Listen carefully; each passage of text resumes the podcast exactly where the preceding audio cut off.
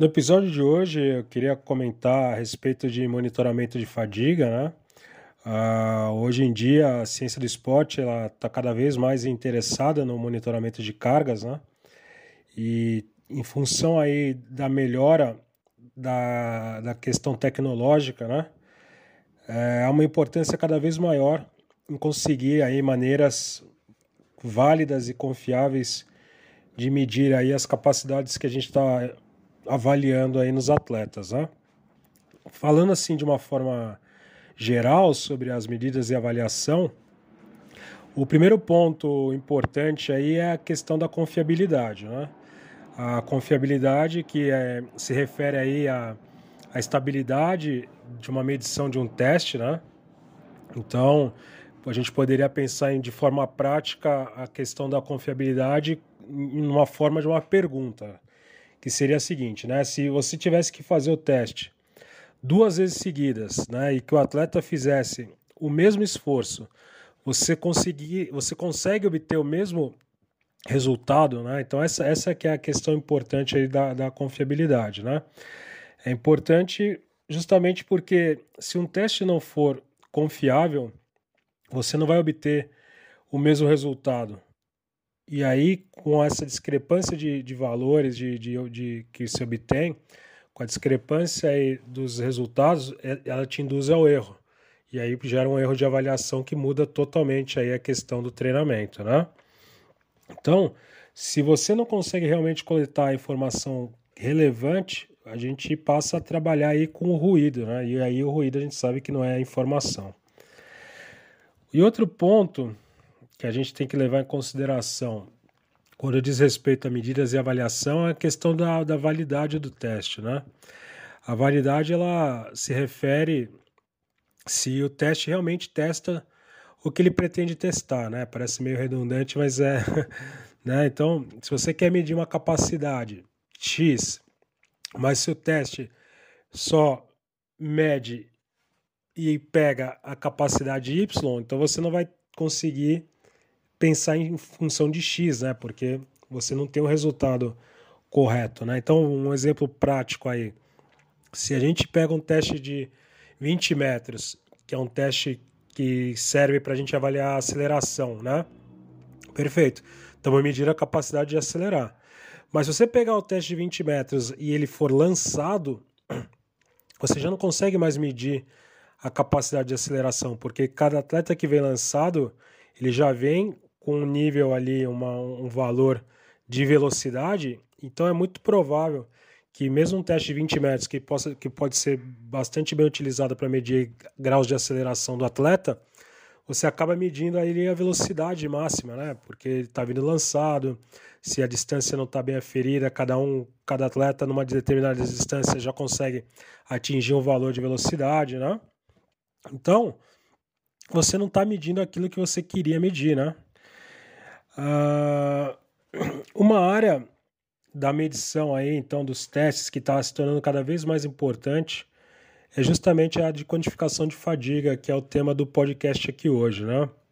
A gente sabe que, que compreender e quantificar a fadiga é muito importante, porque quanto mais cansado o atleta estiver, maior é o risco que ele tem de lesão, né? E lesão, tanto a lesão aguda, né, que ocorre dentro da sessão de treinamento, Quanto à lesão crônica, né, que ela vem aí em função ao longo da fase de treino, né, são as famosas tendinites, né, e, e a, inflamações, essas são lesões que às vezes não, não, não ocorrem naquele momento do treino, mas que vem aí do acumulado, né. E, então, os treinadores, né, a gente como treinador, sempre está buscando uma forma é, válida e uma forma confiável de quantificar a fadiga dos atletas. Né? E é justamente aqui que entra o estudo de hoje, né, que foi publicado aí é, recentemente, não faz muito tempo aí na revista Sport Science, do grupo do pesquisador espanhol González Badicho, né? Ele é muito famoso, tem bastante estudo é, que eu gosto bastante, né? Ele tem uma abordagem prática que eu acho bem legal dos estudos dele, né? Muita gente talvez conheça ele ou já tenha lido ele, é, estudos dele com também com questão de velocidade, treinamento baseado em velocidade, né? Ele é um cara bastante prolífico nessa área, né? Então o que, que ele fez nesse estudo, né? Eles analisaram aí nove, nove atletas velocistas, né? Então eram velocistas de, de nível, né? A gente teve aí dos nove, sete tinham tempo nos 100 metros abaixo de, de 11 e os outros dois eram muito próximos ali, 11 e pouquinho. Então a gente tem aí caras que realmente é, são de, de ótimo nível de velocidade, né? E, e bastante superior aí à maioria dos atletas intermitentes aí dos esportes coletivos de quadra, né? coletivos individuais, individuais de quadricampo, né? Então dá para traçar bem esse paralelo, né, do que do que obteve de resposta aqui o estudo com os nossos atletas intermitentes, né? E o que se fez foi coletar desses caras é, previamente aí o tiro de 60 metros, o valor, né, o que eles consideraram aí como valor base, né? E o estudo era o seguinte, né?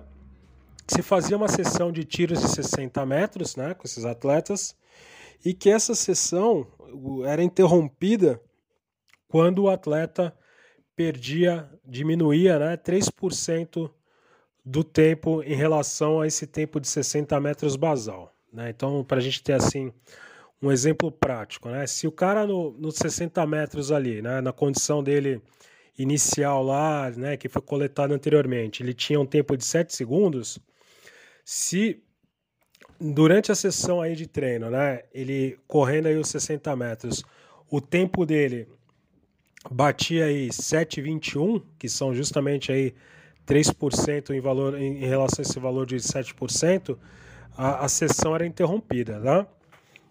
E o que que tinha dentro desse protocolo? O cara corria ali os 60 metros, mediam ali o tempo que ele correu, e 10 segundos após o sprint, o atleta fazia ali um salto com contramovimento ali né, no, no tapetinho de saltos, coletava então ali o salto de contramovimento, mão na cintura e saltava, certo? E um minuto após o sprint, era ali coletado sangue para ver os marcadores sanguíneos aí de fadiga, né?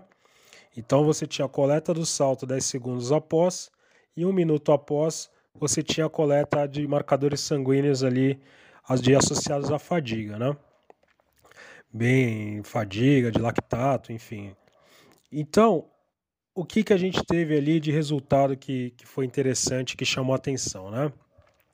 Primeiro, foi que houve uma correlação muito forte, né, que foi classificada assim como uma correlação quase que perfeita, um R aí bem alto de 0,91 entre a queda de a perda de altura no salto e o aumento do lactato sanguíneo. Então essa foi uma primeira um primeiro resultado em que chamou atenção. Um segundo também foi uma outra correlação forte, né, entre a perda de altura do salto e a redução na velocidade de sprint, né? E finalmente uma outra correlação também bastante forte, que foi entre o aumento da quantidade de lactato sanguíneo e a redução na velocidade de sprint. Né? Então, isso aí levou aos pesquisadores justamente a sugerir né, que é, a medição de lactato sanguíneo ela, ela é, um, é, um, é um bom medidor, é um bom método para quantificar a fadiga em sessões aí de sprints, né? E que determinar a redução do salto é uma boa maneira de prever concentrações de lactato do sangue. Né? Então é, é, muito interessante esse estudo por isso, né? porque de uma certa forma o que, que ele está dizendo? Né? Que é você consegue ter essa relação entre a diminuição na altura do salto equivalendo aí a um aumento do lactato, ou seja, um indicador que a gente tem aí de fadiga. E mais interessante do que tudo é que justamente, né, que medir altura de salto é, é uma forma muito mais fácil, muito mais prática e muito mais barata do que medir concentração de lactato no sangue, né? Então a gente sabe que para medir lactato no sangue você precisa ter todo ali um aparato, uma estrutura, né? Coletar sangue, manipular esse sangue para poder depois fazer análises. Você tem todo o custo disso, ainda que hoje tem baixando, vem baixando bastante, né? É, mas é um custo que você vai botar aí em comparação com uma coleta de salto, que você pô, um tapete ali de eletrônico te põe, ou te dá ali imediato, né? E mais barato ainda hoje, de uma forma confiável, é você usar pelo aplicativo, né? Como é o caso lá do MyJump, né? Um aplicativo que tem um custo muito acessível, né? E, e que já está validado para coletar salto também, então não tem nem comparação com isso, né? É, a gente poderia colocar aí que talvez o, o, o empecilho de você usar o aplicativo é se você manipula um grupo grande, né? Tá com futebol, rugby, né? Handball também, que você tá treinando 15, 20 caras, 25 caras ali na mesma sessão e aí realmente é pouco prático você ter que ficar fazendo a filmagem e a marcação manual ali dos saltos, né? Então, para isso, o, o, melhor seria realmente investir em um tapete eletrônico, né? Que tem um custo mais alto, mas ainda assim se justificaria pelo volume de, de coletas que se faz ali, né? Um grupo, né? Mas é relativamente tranquilo, fora, tirando esses casos, para a maioria, coletar salto vertical usando aí um aplicativo. Então, quer dizer, você tem uma redução de custos muito significativa aí com um resultado que te dá bastante. É, você tem um, um, resultado aí bastante confiável, né?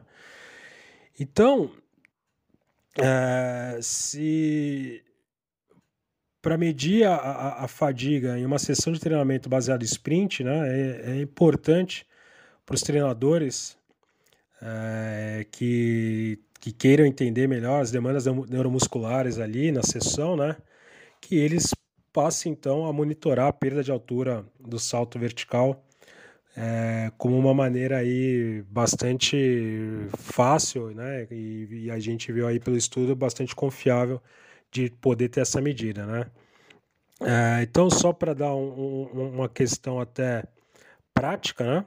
Que o estudo trouxe, é, que foi a relação, né? De que uma perda de 16% na altura do salto né? Então, vamos supor que você teve um atleta ali que saltou na, né, o basal dele lá, você coletou o salto dele, 45 centímetros de, de salto vertical, certo?